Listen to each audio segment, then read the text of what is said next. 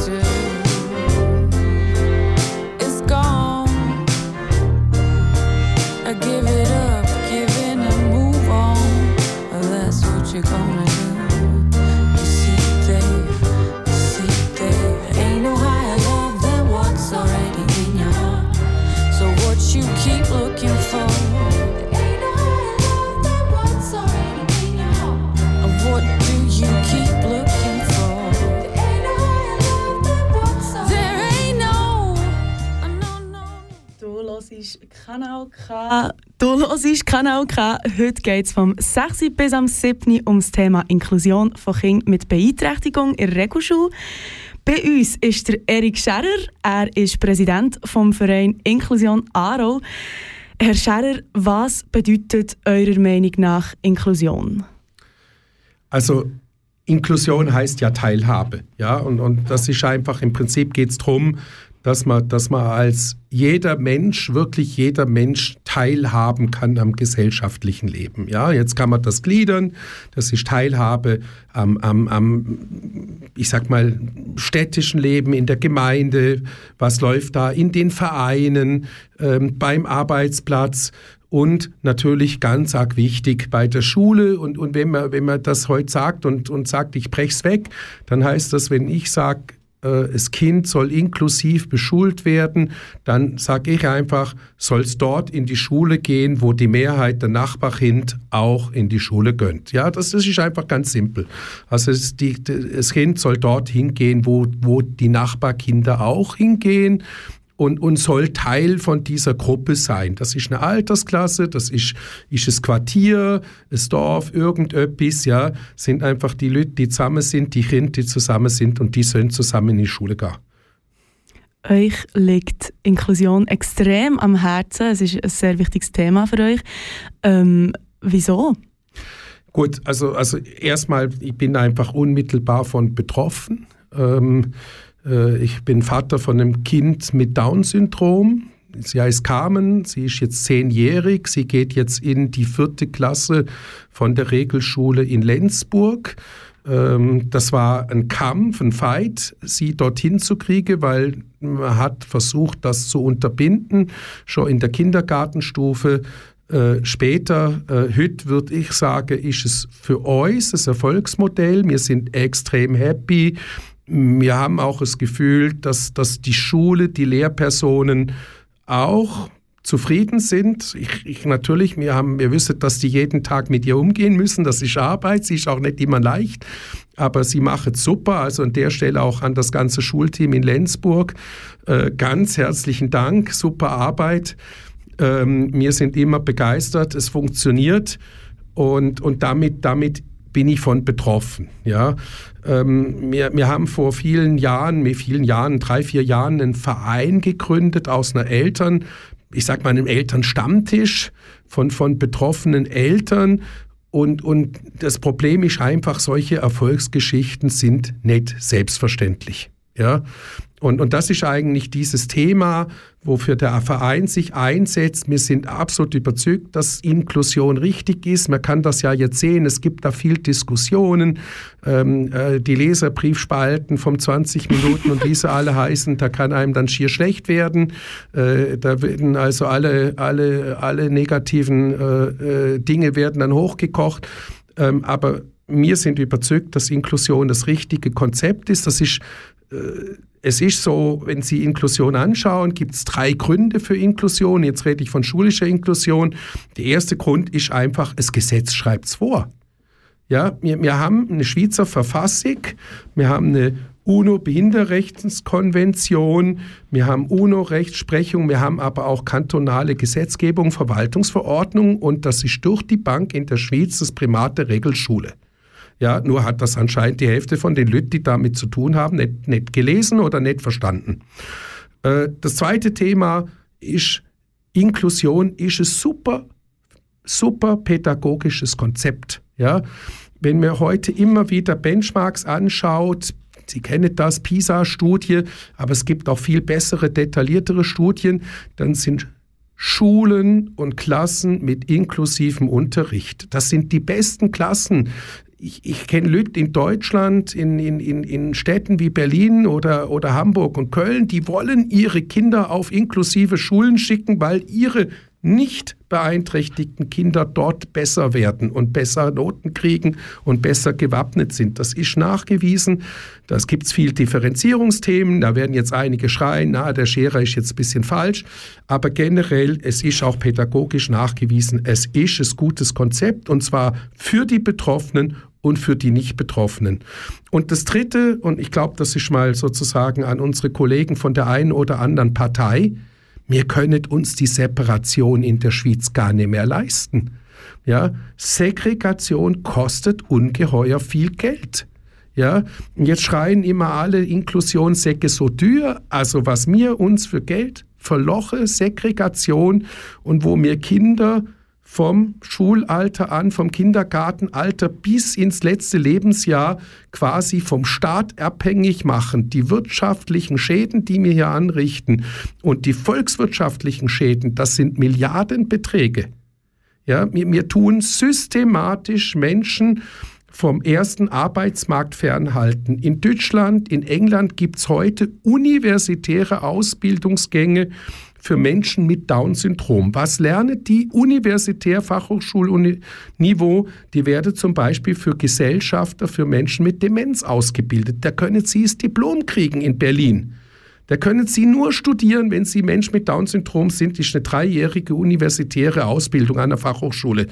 Und, und mir, was macht mir? Wir tun in der Schweiz die Menschen mit Down-Syndrom in, in Werkstätten einsperren, wo die kleine Plastiksteckerle in Plastiktüten einsortieren.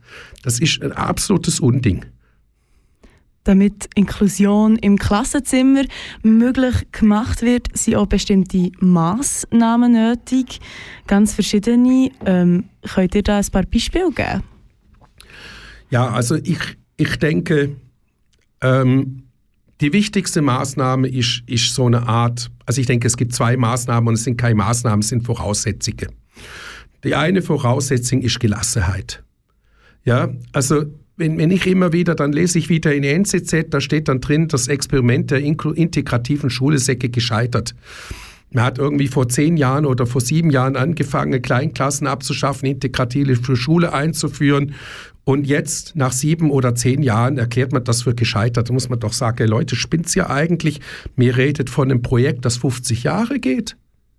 Ja, also wir müssen doch die perfekte inklusive Schule in zehn Jahren, seid ihr denn durchgeknallt? Das gibt's nicht.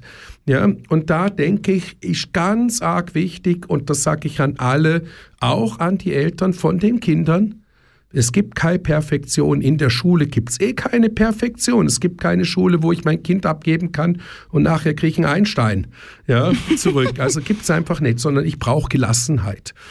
Und, und das Zweite ist, und ich glaube, das ist auch ganz arg wichtig, ich brauche, natürlich brauche ich Methoden, ich brauche Heilpädagogen, ich brauche Logopäden, ich brauche irgendwie Rückzugsräume, unheimlich viel, aber ich brauche an allererster Stelle gesunden Menschenverstand.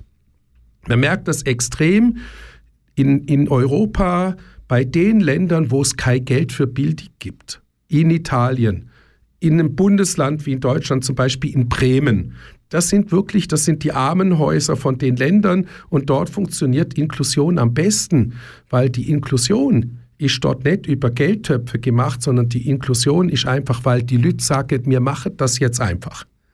Ja, und, und bei uns wird immer geschrie und sage, ich habe kein Geld für Assistenz, ich habe kein Geld für die Heilpädagogikstunden, ich habe keine Kontingente.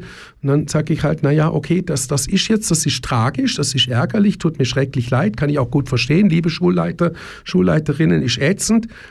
Aber was heißt das denn jetzt? Das heißt, es gibt jetzt keine Logopädie, dann gibt es halt keine Logopädie. Okay, gibt es keine Logopädie, machen wir es halt ohne Logopädie. Daran scheitert Inklusion nicht, ja, weil Inklusion heißt, mein Kind geht mit seinem Gespänli in dieselbe Schule. Mein Kind geht mit seinem Gespänli auf den Pausenhof. Mein Kind schafft so einen Schultag durchzustehen. Mein Kind schafft es, den Rhythmus von der Schulwoche mit wechselnden Themen, mit Wechseln vom Sportunterricht zum Klarinettenunterricht und dann zur Posaune und dann wieder zum Werkeln dass es das schafft, das ist phänomenal. Und wenn ich es jetzt zum Beispiel sehe an meiner Tochter, meine Tochter, die beherrscht ihren Schulweg, die beherrscht ihren Tag, die geht zwischen Schule und, und den verschiedenen Sachen, Vereinen, äh, Sport, geht die hin und her. Und das ist phänomenal fürs Kind mit Down-Syndrom, das 10 ist. Ja, die, die, die, die, die geht auch mal verloren. Ja, das passiert, oh. dann sind wir alle aufgeregt, aber die taucht immer auf.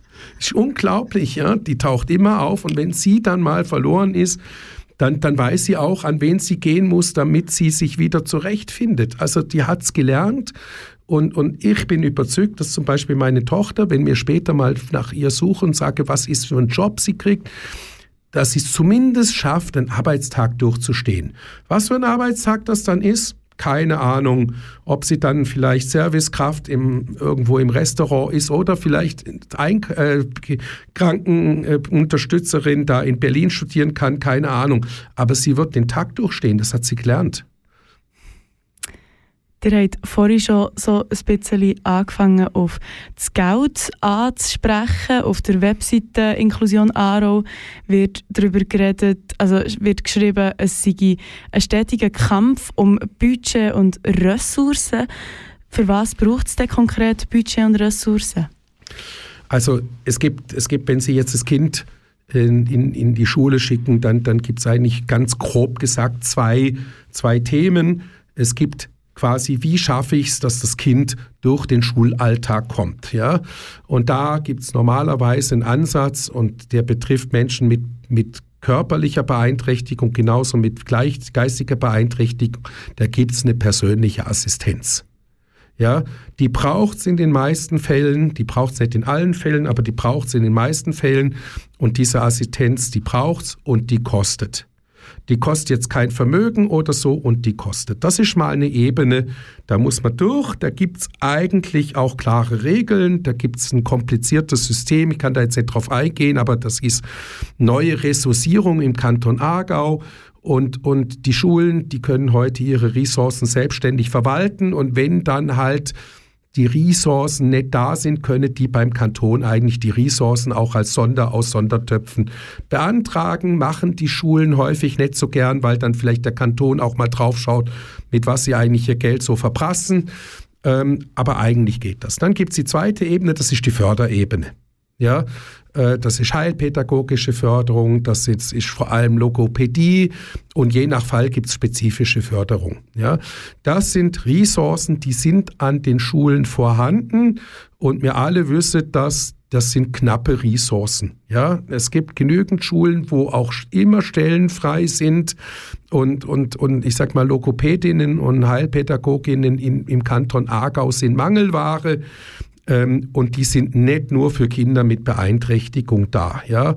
Und da muss man halt einfach sagen, okay, äh, man muss das machen, was geht und was nicht geht, geht halt einfach nicht. Ja?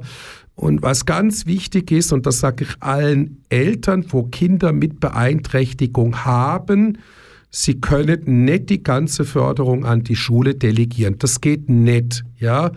Eltern müssen selber ihre Kinder fördern und es gibt auch beeinträchtigungstypische äh, Themen, wo Förderung stattfinden kann, wo eine Schule gar nicht leisten kann. Ja, und, und, das, muss, das muss letztendlich das elterliche Umfeld machen oder die Lüt, die Fachexperten für Autismus, für Down-Syndrom, für sonstige Beeinträchtigungsformen die die Kinder und die Eltern unterstützen. Da muss man die Gesamtsicht finden. Damit haben wir ein anderes Problem und das sind die Schulen eher nicht gewöhnt. Ich normalerweise sage die Schulen, liebe Eltern, mischt euch nicht ein. Ja, mir, mir, mir, mir, mir, mir möget, wir kennen den Begriff Helikoptereltern oder, oder Eliteeltern und so weiter. Das mögen die Schulen nicht. Und das, das kann ich auch verstehen, dass die das nicht mögen. Wenn man aber das Kind mit Beeinträchtigung hat, dann ist die Zusammenarbeit zwischen Eltern, Schule, Lehrperson essentiell, ja, weil ich muss nachher irgendwo zu einer gesamtheitlichen Lösung kommen und das heißt, die Schulen müssen auch den Kontext wissen, was machen die Kinder sonst, gehen die ins therapeutische Reiten, haben die Physiotherapie, äh, machen die ein Mathematiktraining, zum Beispiel für Down-Syndrom gibt es eine Methode, die heißt Mathilda, ähm, da gibt es in der Schweiz Kurse, wo Kinder mit Down-Syndrom hinkönnen können. Die werden von Vereinen wieder gemacht. Und es gibt dann das Gesamtumfeld. Und das sind sich die Schulen eher nicht gewöhnt. Aber da kommt man nicht außen rum. Das geht nicht. Das muss man, da muss man Zusammenarbeit suchen. Inklusion bietet also verschiedene Herausforderungen. Der Erik Scherer hält es aber definitiv für möglich und für nötig sogar.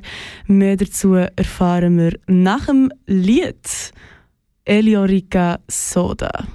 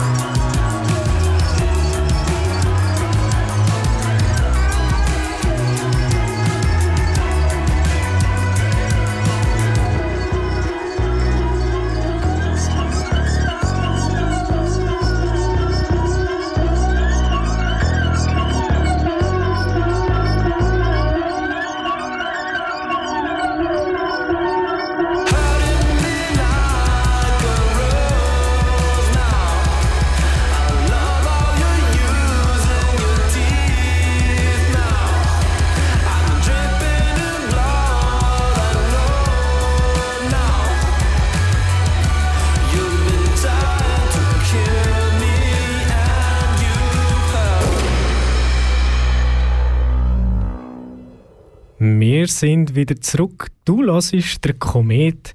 Vor der Musik haben wir über die Umsetzung von Inklusion in Regelschulen geredet. Bei uns im Studio ist der Präsident vom Verein Inklusion Aargau. Herr Scherer, Ihr Verein bietet hier Beratungen an. In welcher Form bietet Ihr Verein das an? Also wir machen, wir haben eigentlich, also wir haben eigentlich wie drei Angebote. Das eine ist, dass, dass wir quasi, wir sind das Netzwerk von, von betroffenen Eltern äh, und damit sind wir natürlich auch das Netzwerk von erfahrenen Eltern. Ja, also jeder von denen hat seine eigene Fallhistorie. Äh, jeder von denen ist quasi kampferprobt, wenn man das mal so sagen darf. Ja. Und, und, und das ist sicherlich mal das allererste, dass wir einfach eine Anlaufstelle sind und Informationen geben. Äh, das, das können alle möglichen Sachen sein. Ähm, wie ist die Gesetzeslage? Wie sind die Verwaltungsvorschriften? Ähm, vielleicht ist es sinnvoll, Ihr Kind mal abklären zu lassen, weil die Diagnose unklar ist. Alles Mögliche. Dann haben wir ganz konkret, tun mir Eltern, die, die ihre Kind in die Regelschule platzieren wollen, aber auf Widerstand stoßen. Die tun mir begleiten. Ähm, wir haben mittlerweile etwa 30 Fallbegleitungen gemacht. Also das ist quasi für einen Verein, der jetzt drei, vier Jahre existiert, auch während Corona, eigentlich wir sind kurz vor Corona gegründet worden, ist das eigentlich, das ist unser Hitprodukt und das ist auch das Exportprodukt. Ich habe mal nachgeschaut, wir haben mittlerweile so Fallbegleitung in neun Kantonen gemacht. Einer davon ist der Kanton Aargau, da haben wir die meisten gemacht. Aber wir waren in Graubünden, in St. Gallen, im Thurgau, in Zürich, im Luzernischen, im Bernischen, in Basel solche Fallbegleitungen schon gemacht. Und dort gehen wir eigentlich hin und versuchen, die Eltern bei der Durchsetzung von ihrem Recht zu unterstützen in der geeigneten Form. Wir haben auch schon Fälle gehabt, wo wir den Eltern davon abgeraten haben, weil wir gesagt haben, es ist vielleicht doch nicht das Richtige, ja.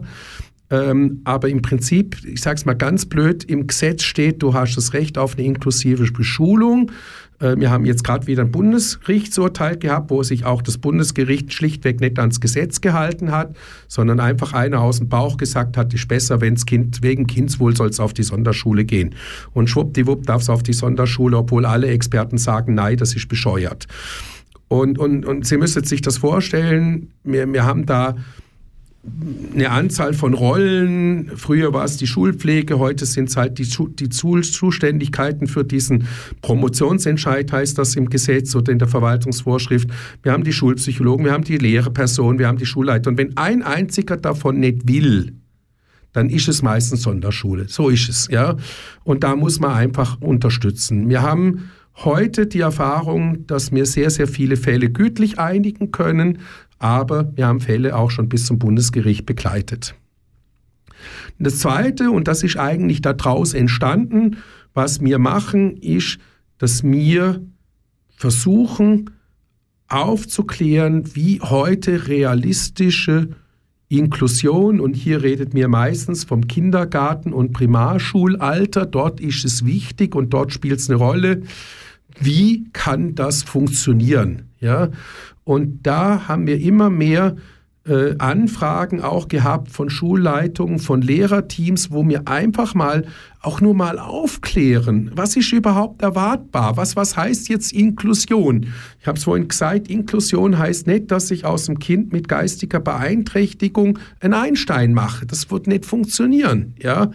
Ähm, aber was heißt das, wenn ich sage, das Kind soll so in die Schule gehen wie seine Gespönli auch und es hat es hat äh, kognitive Beeinträchtigung. Wie gehe ich davon, wie gehe ich damit um, wenn, wenn das Kind Auszeiten braucht, ja, wenn das Kind sich halt nicht konzentriert, wenn das Kind anfängt, ein Störenfried in der Klasse zu werden, was ja viele Kinder sein können, also nicht nur die mit kognitiven Beeinträchtigungen. Ähm, aber wie gehe ich damit um? Und das tun wir immer mehr unterstützen. Wir sind jetzt sehr, sehr froh, dass der Kanton Aargau, und da muss ich auch dem Kanton hier und dem BKS auch ein, äh, wirklich mal Danke sagen, die haben jetzt auch aus den Sonderschulen heraus ein, ein Coaching-Team aufgebaut, äh, wo etwas auch jetzt vom Staat her macht, ja. Ähm, und, und das ist wirklich ganz arg wichtig, diese Setups zu unterstützen und zu begleiten. Mir versuche dann häufig auch die Eltern zu begleiten Und äh, mir, mir versucht auch, wir haben häufig Situationen, wo die Eltern sind einerseits extrem frustriert und andererseits wünschen sie sich die eierlegende Wollmilchsau. Und die gibt's halt nicht. dann einfach auch mal mit den Eltern hinzugehen und zu sagen, ja, was ist denn jetzt realistisch? Was ist funktioniert? Was ist erwartbar? Und das funktioniert mittlerweile sehr, sehr gut. Und äh, das ist das, was wir machen. Also wenn, wenn jetzt irgendwie Eltern da draußen sind, die auch unsicher sind, ähm, auch, auch sonst wie, da, da unterstützt mir und, und, und versucht einfach das Machbare zu erreichen. Wir werden die Welt nicht verändern, aber mir versuche das Machbare zu erreichen. Ich möchte gerne nochmal kurz darauf zurückkommen mit dem Widerstand, wo viele Eltern von betroffenen Kindern erleben. Was ist denn das für ein Widerstand?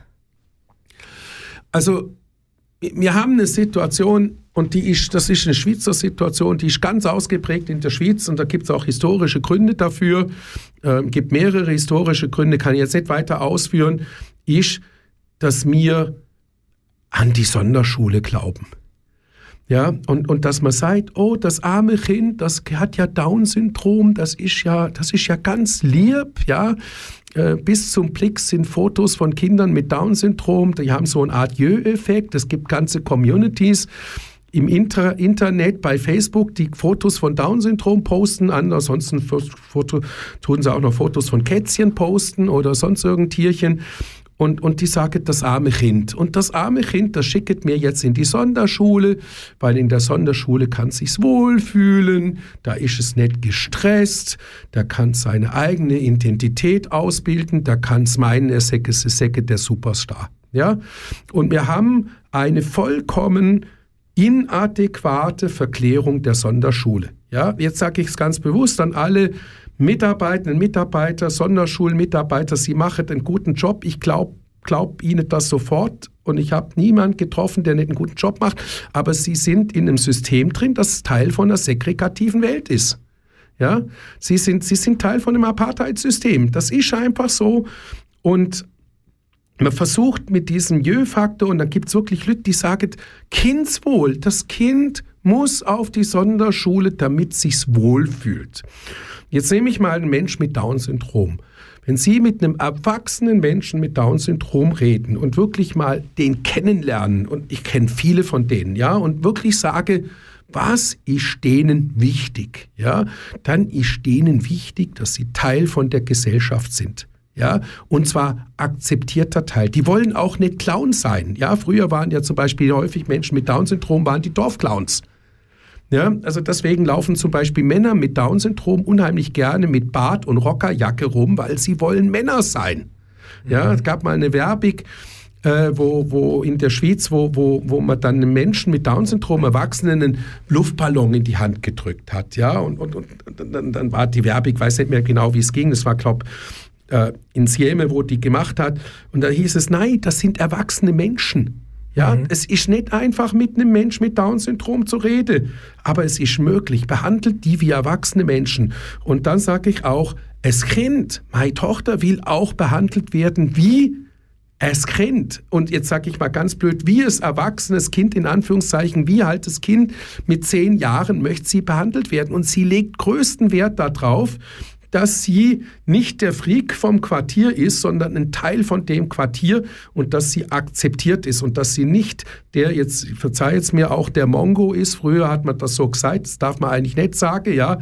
Sie ist nicht der Narr vom Quartier, ja, sondern sie ist Teil von dem Quartier. In unserem Quartier ist meine Tochter jeder weiß, dass sie Down-Syndrom hat. Jeder weiß, dass sie anders ist. Aber sie ist Teil von dem Quartier und sie lebt in dem Quartier und sie, sie ist jeden Tag mit ihren Freundinnen unterwegs und das sind normale Kinder. Ja, für sie, für die anderen Kinder ist es normal geworden, dass das Kind mit Down-Syndrom einfach da ist. Das ist jetzt eben nicht mehr der Freak. Die wissen, dass meine Tochter anders ist, aber sie ist nicht mehr der Freak. Ja?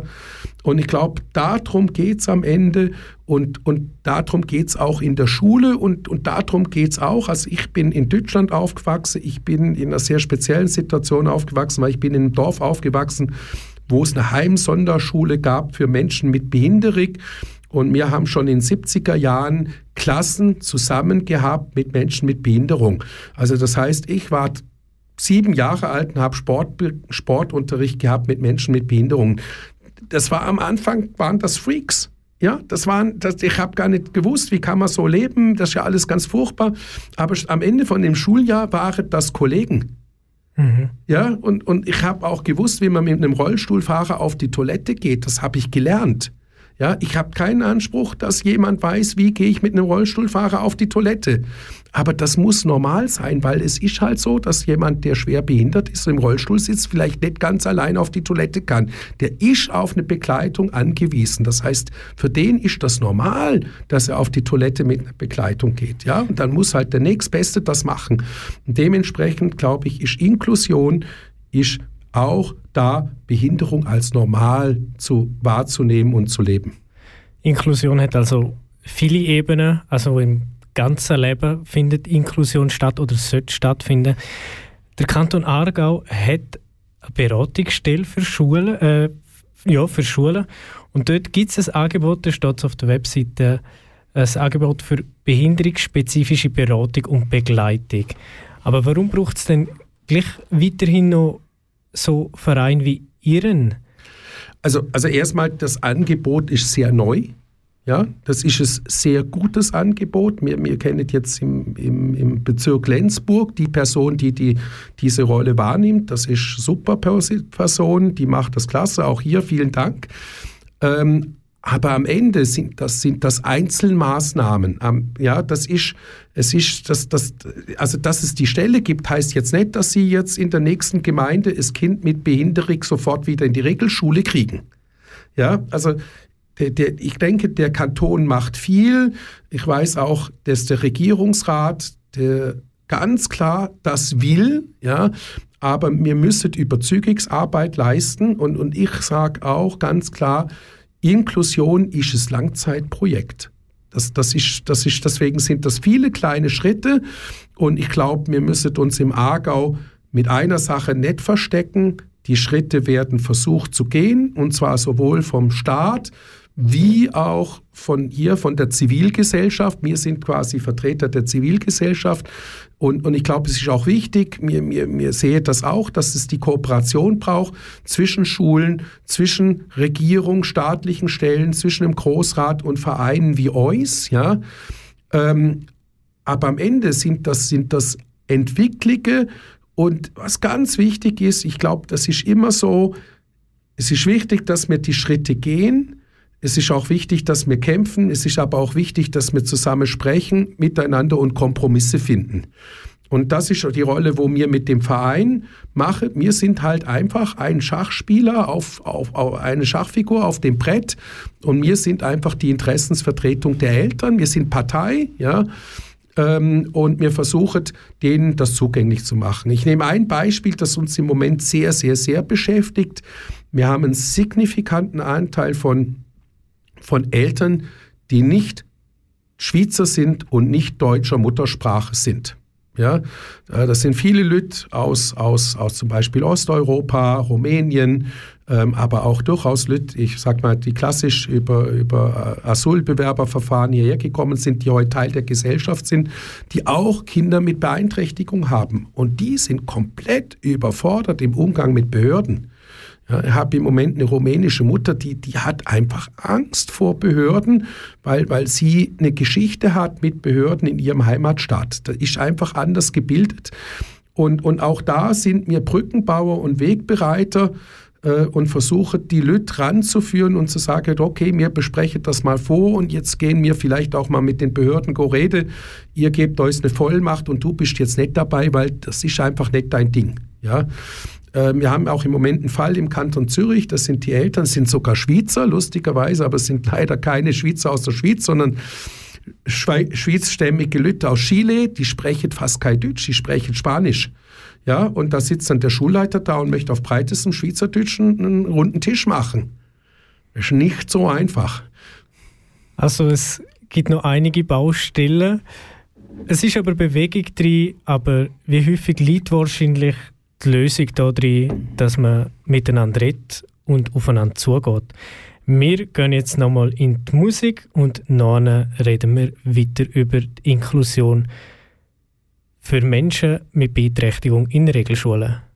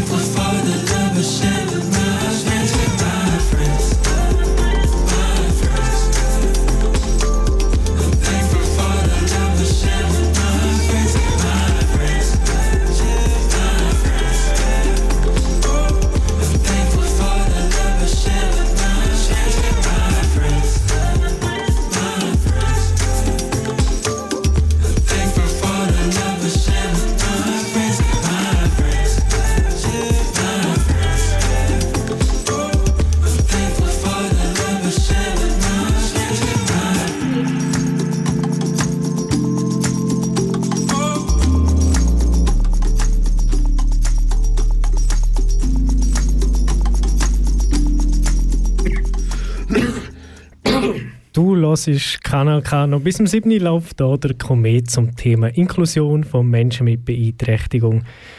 Mit uns im Studio ist der Erik Scherer vom Verein Inklusion Aargau. So gut wie Inklusion tönt, gibt es aber doch auch kritische Stimmen. Eine davon oder ein Kritikpunkt ist, dass Menschen oder Kinder mit Beeinträchtigung auch zum Teil ganz anders kommunizieren. Und wie funktioniert denn das in einer Klasse? Ja, das ist, das ist richtig. Äh, also ich nehme jetzt mal ganz klassische Behinderungen. Äh, wie, wie kommunizieren Sie mit einem Mensch, der blind ist oder mit einem Taubstummen? Ja, einfach nur mal das. Ja, also äh, dann kann man sich noch überlegen. Ähm, jetzt ist es aber so, dass das Realität ist. Die Leute gibt es einfach. Ja, und, und, und ich sage so, jetzt, jetzt gehen wir hin und sagen, okay, jetzt das sind Kind und die können nicht so kommunizieren wie die Mehrheitsgesellschaft, die, die neurotypischen Normalen, so heißt es in der Fachsprache. Und jetzt tun wir die in andere Schulen schicken. Wir haben, haben wir eine andere Gesellschaft nachher? Ja, wir haben eine andere Gesellschaft für die aufgebaut. Das sind Heime und Werkstätten. Aber das ist nicht die Lösung. Damit ich keine Teilhabe an der Gesellschaft. Ja? Und, und ich nehme jetzt mal das, ich nehme jetzt das Beispiel, wir, wir, wir haben ja auch andere Aktivitäten. Wir sind als Inklusion Aargau Teil von der CABO, das ist die kantonale Behindertenkonferenz der Behindertenorganisation im Aargau. Und, und da haben wir zum Beispiel jemand, der ist taubstumm. Wir haben da Blinde. Jetzt, jetzt machen Sie mal eine Sitzung. Auf der einen Seite sitzt ein Blinder und auf der anderen Seite sitzt ein Taubstummer. Ja, das geht. Es geht. Das ist überhaupt kein Problem. Aber man muss sich daran gewöhnen. Man muss vielleicht auch anders, anders sein. Man muss strukturierter sein. Man muss langsamer sein. Ähm, man muss klarer sein. Man kann nicht wild in der Gegend diskutieren. Ja? Und, und wenn ich jetzt mit dem Menschen rede, der taubstumm ist oder blind ist, mit denen kann man auch reden. Die sind ja, das ist nicht so, dass die nicht reden können. Die reden anders, aber die können das. Ähm, dann leben die real in dieser Welt. Die sind nicht Teil. Es gibt nicht einen Kanton Aargau für Blinde und Taubstumme. Ja, das ist unser Kanton jetzt, sind genau dasselbe. Und, und das Problem ist um, aber genau dieses Problem findet tagtäglich statt, im täglichen Leben, nämlich ab dem, wo die Leute aus der Schule rausgespeit sind. Und da bin ich auch der Meinung, ist es, es ist auch wichtig für die Kinder, die Teil dieser neurotypischen Mehrheitsgesellschaft sind, dass die das halt merken und dass die es lernen. Wie kommuniziere ich denn? Ja, also ich nehme jetzt meine Tochter, sie ist Zeni, die spricht nicht gut. Es ist so. Aber meine Tochter kann alles kommunizieren, was sie möchte. Und ihre Gespänli versteht sie perfekt. Ja, manchmal muss ich meine Tochter fragen, sie ist sieben, ähm, damit ich weiß, was meine Tochter, wo ich nicht ganz so gut verstehe, wie meine Tochter mit sieben gemeint hat. Und die sagt dann, die Carmen möchte genau das. Ja, und, und genau darum geht's. Ja, mir, mir redet ja immer von Diversität. Ja? Und wir können ja auch nicht hingehen und sagen, an der Gesellschaft können nur Leute unter bestimmter Voraussetzung teilnehmen. Also ihr habt das Gefühl, dass dadurch, dass man mit so Leuten in Kontakt ist, besser lernt, sie zu verstehen und, und mit ihnen ähm, zu kommunizieren, so wie ich das verstehe? Ja, auf jeden Fall. Also ich, ich sage Ihnen das ganz ehrlich, ich meine, ich bin, ich bin jetzt zehn Jahre Vater von einem Kind mit Down-Syndrom. Ich habe irgendwann mal, das wissen Sie, wie das geht, da kriegen Sie diese Nackenfaltdiagnose und dann machen Sie, machen Sie eine Biopsie und dann kriegen Sie diese Horrornachricht, Anführungszeichen. Ja, Ihr Kind hat Down-Syndrom. Ja, bis dahin habe ich noch nie im Leben ein ausführliches Gespräch mit jemandem mit Down-Syndrom geführt. Ja, es ist so. Ich habe schon welche gekannt. Ich hatte mal ein Nachbarmädchen, mein Alter. Ich habe aber in dem ganzen, meiner ganzen Jugend mit der kein Wort gewechselt. Heute bin ich in einer Community drin, wo Menschen mit Down-Syndrom alltäglich sind. Ja, und, und ja, ich, ich habe schon ganze Abende verbracht, mich mit, mit Leuten, die die Down-Syndrom haben, abends am Biertisch zu unterhalten und wir haben es gut gehabt. Ja, aber da kann ich nicht so rumschreien, wie ich es vielleicht sonst mit meinen, meinen Spänli machen würde, sondern da muss ich mich anders verhalten. Aber ich habe es gelernt. Ich verstehe die heute auch viel, viel besser. Und, und ich glaube, das gilt für alle möglichen Formen. Und ich glaube auch einfach dieses Gefühl, dass es diese Andersartigkeit gibt, ist wichtig. Ja, ähm, dass, dass man es einfach spürt, es sind nicht alle Leute gleich und es sind auch nicht alle Leute mit dem Glück begabt, dass sie jetzt einen super fitten Körper haben. Die Mehrheit der Menschen haben irgendwelche Probleme. Ja, nur irgend, merkt man es halt einfach nicht. Bei Menschen mit Beeinträchtigung, Behinderten, wo man dann sagt, du bist behindert, da merkt man es einfach meistens. Ähm, die Lehrpersonen sind jetzt schon am Anschlag, die in Regelklassen Schule geben. Wir haben mhm. zu wenig Lehrpersonen und wie soll das denn eurer Meinung gehen, wenn noch, ähm, noch mehr Kinder, ähm, nein, nicht noch mehr Kinder, noch Kinder, mit, die spezielle Förderung brauchen in diesen Regelklassen sind, ähm, die Lehrpersonen haben zum Teil Angst, dass sie nicht allen Kindern gerecht werden können, dass sowohl leistungsstarke als auch leistungsschwache, in Anführungszeichen, Kinder ähm, zu kurz kommen. Was sagt ihr zu dem? Also ich sage erstmal, ich denke, wir haben das Problem in den Schulen. Das, was Sie jetzt so sagen, ist, die, die Lehrpersonen sind heute gefordert. Die Lehrpersonen haben bei weitem nicht mehr die Autoritäten, auch gegenüber den Schülern, die es früher gab. Schule ist ein hartes Umfeld und ich sage, die Leute, die heute als Lehrperson arbeiten oder in anderen Rollen in Schulen arbeiten, wir müssen denen dankbar sein, dass sie den Job machen. Ganz klar.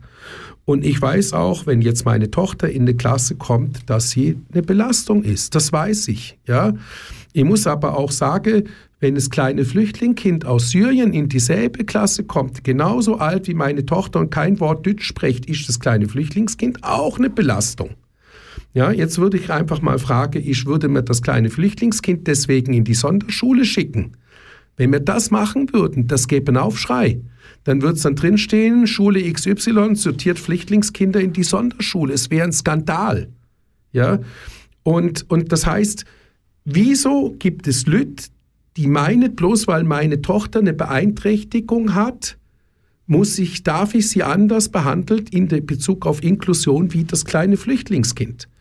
Ja, und, und das ist, ist eine, eine Kultur, die ganz schräg ist, wo man einfach sagt, ähm, es gibt einen Fachbegriff, der heißt Ableismus oder Abelismus, ja, und Abelismus ist eigentlich die Diskriminierung von Menschen mit Beeinträchtigung. Und dieser Abelismus, wenn man das mal anschaut, der ist tief und profund der ist auch bei ganz vielen von euch ganz tief irgendwo vertreten, weil wir haben einfach das Problem mit Menschen im Umgang mit Menschen mit Behinderung, weil wir das nicht gewöhnt sind.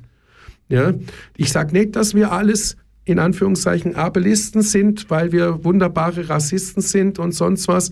Aber wir haben da das Problem und deswegen sage ich auch, ich verstehe, wenn eine Schule oder eine Lehrperson sagt, das ist eine Mehrbelastung. Aber deswegen dann weil es dieses wunderbare Türchen gibt, abschieben zur Sonderschule, das dann zu betätigen, das ist für mich nicht akzeptabel. Aber wenn wir noch ganz schnell bei eurem Beispiel bleiben von einem geflüchteten Kind und von einem Kind mit Beeinträchtigung.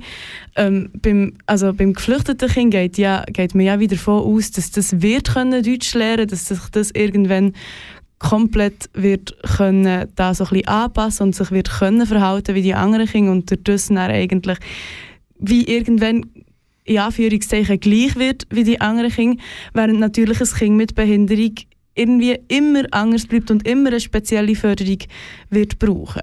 Ja, aber ist das jetzt ein Grund, deswegen auszusperren?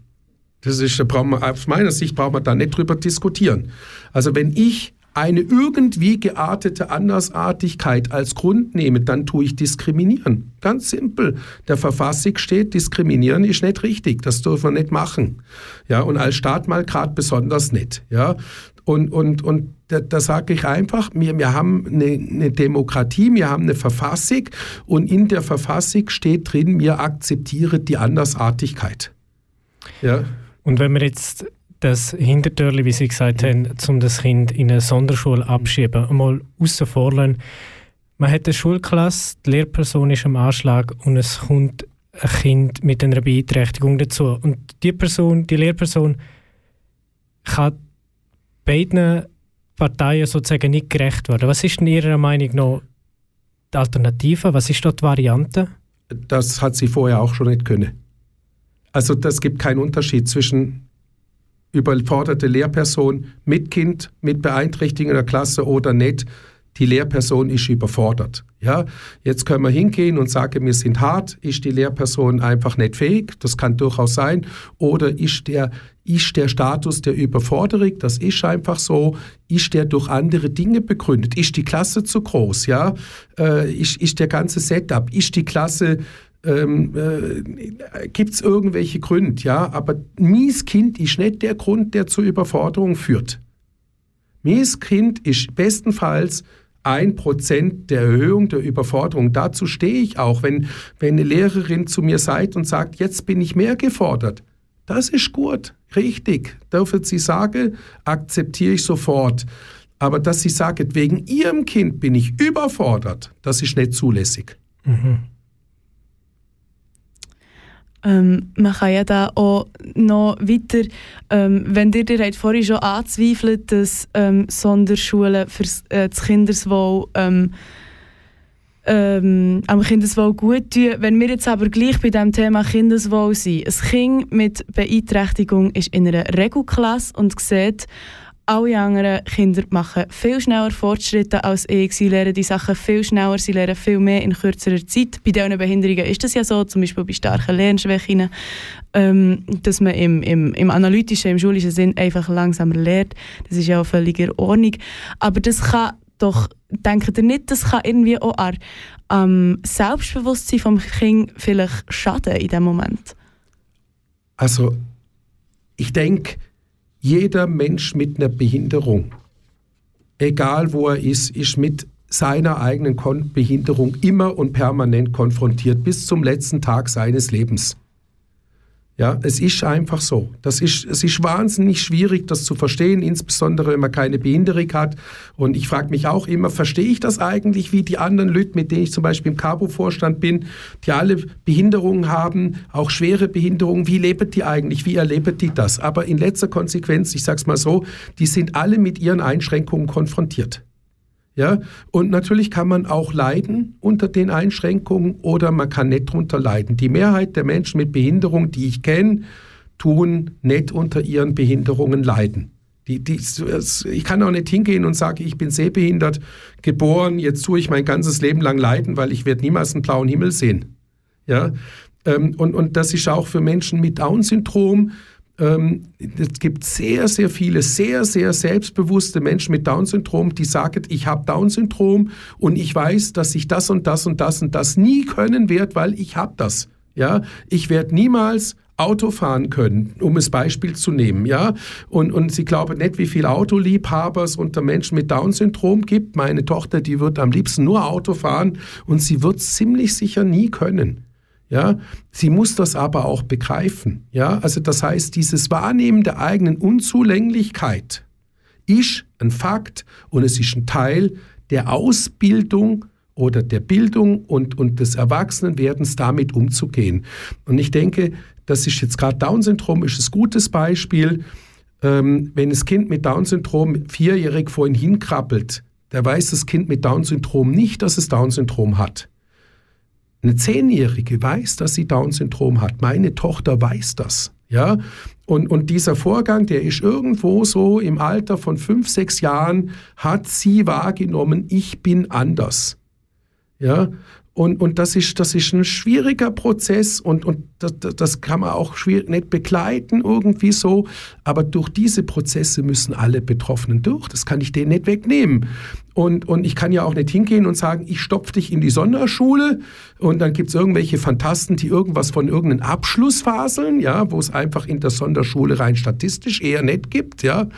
Ähm, und, und, und dann nachher sage ich dir, jetzt ist die wunderschöne Welt, du kannst zwischen Heim A und B aussuchen und darüber, ob du Elektrostecker in Plastiktüten sortierst oder Lego-Steinchen. Ja, da muss man einfach sagen, hey, geht's euch noch? Ja, und dementsprechend ist die Frage eigentlich falsch gestellt. Und das regt mich immer auf, wenn mir dann einer erklärt, damit meine Tochter sich nicht überfordert fühlt. Meine Tochter ist überfordert und sie, wir sind alle überfordert. Ich denke, das können wir alle sagen. Wir sind alle, unser ganzes Leben kämpfen wir uns durch eine Welt, die völlig verrückt ist und jeder von uns hat das Recht, sich überfordert zu fühlen. Und ich fühle mich oft genug überfordert, aber ich habe damit gelernt, umzugehen. Und meine Tochter muss das genauso können, auf ihre Art.